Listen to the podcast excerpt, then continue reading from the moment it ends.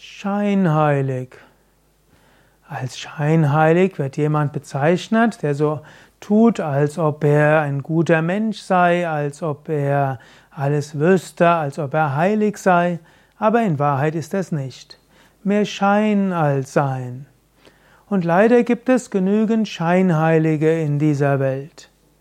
Schon unter den Politikern mag es Scheinheilige geben, schon unter den Wirtschaftsbossen, manche, die Nachhaltigkeit predigen und in Wahrheit nur nach Besitz streben, manche, die gemeinnützige Vereine initiiert haben, aber nachher Geld unterschlagen, gibt es leider alles.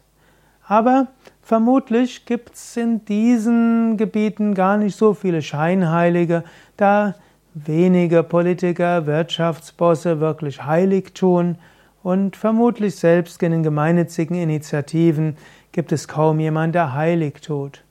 Und deshalb, es gibt manchmal den populären Ausdruck scheinheilig, wenn immer jemand ja, Wasser predigt und Wein trinkt, wenn er äh, sagt, äh, man, soll, man würde ökologisch leben, ja, aber in Wahrheit jedes Jahr weite Flugreisen macht, das ist dann auch wieder scheinheilig.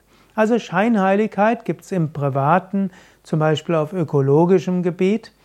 Scheinheiligkeit gibt es im Privaten, in der Beziehung. Wenn jemand irgendwo hm, vorgibt, sehr treu zu sein, dann ist es nicht, ist ein Heuchler. Ja, also das gibt es. Aber besonders tragisch ist die Scheinheiligkeit unter spirituellen Menschen, zum Beispiel unter Yoga-Meistern, spirituellen Meistern. Und leider bringen solche Scheinheilige die ganze Spiritualität in Verruf. Es gibt manche unter den großen bekannten Namen, von denen man weiß, dass sie Geld äh, abgezweigt haben. Es gibt, gibt einen bekannten buddhistischen Meister, der ein großartiges Buch geschrieben hat, der seine Schüler und Schülerinnen körperlich misshandelt hat ja, der auch gleichzeitig alkoholische Getränke getrunken hat, obgleich er gepredigt hat, man solle keine alkoholischen Getränke zu sich nehmen und so weiter. So gibt es Scheinheilige. Und so ist es wichtig als spiritueller Aspirant, wenn jemand als heilig bezeichnet wird, überprüfe etwas, forsche etwas. Falle nicht gleich jemandem zu Füßen, nur weil er ein Charisma ausstrahlt und das Gefühl hast, du kennst ihn von früher. Es gibt Menschen, die haben Charisma, die haben Energie. Es gibt auch Menschen, die jahrelang meditiert haben, spirituelle Kraft austragen. Aber sie sind nicht unbedingt heilig. Bevor du einem Charismatiker folgst, prüfe erstmal, wie ethisch er ist. Und im Internet gibt es inzwischen immer auch Darstellungen von Ex-Menschen, und es gibt Foren über viele, die bekannt sind, da kannst du durchaus etwas forschen. Nicht alles stimmt, was dort steht.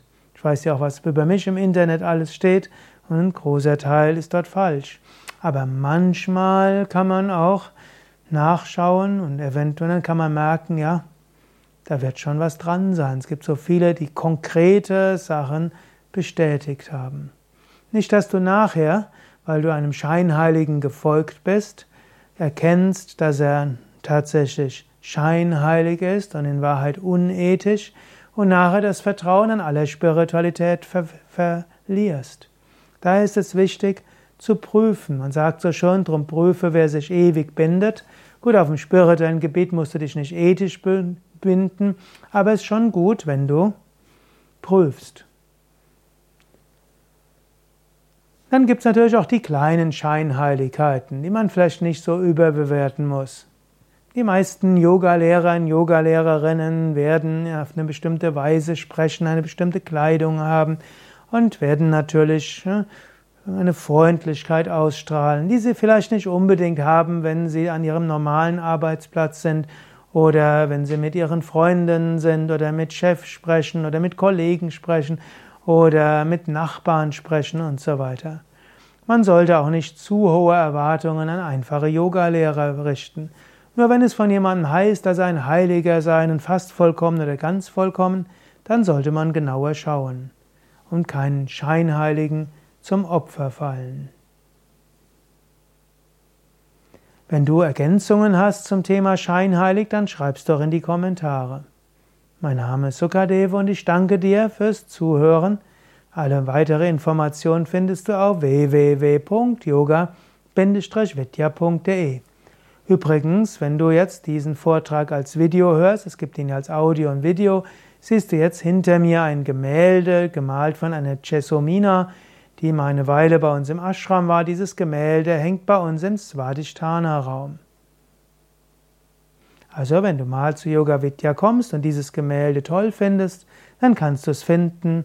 Yoga Vidya Bad Meinberg, Swadhisthana-Raum, Gemälde nein, nicht Svadhisthana, Manipura-Raum, Manipura-Raum, Ebene 3, Chakra-Pyramide, Yoga Vidya Bad Meinberg.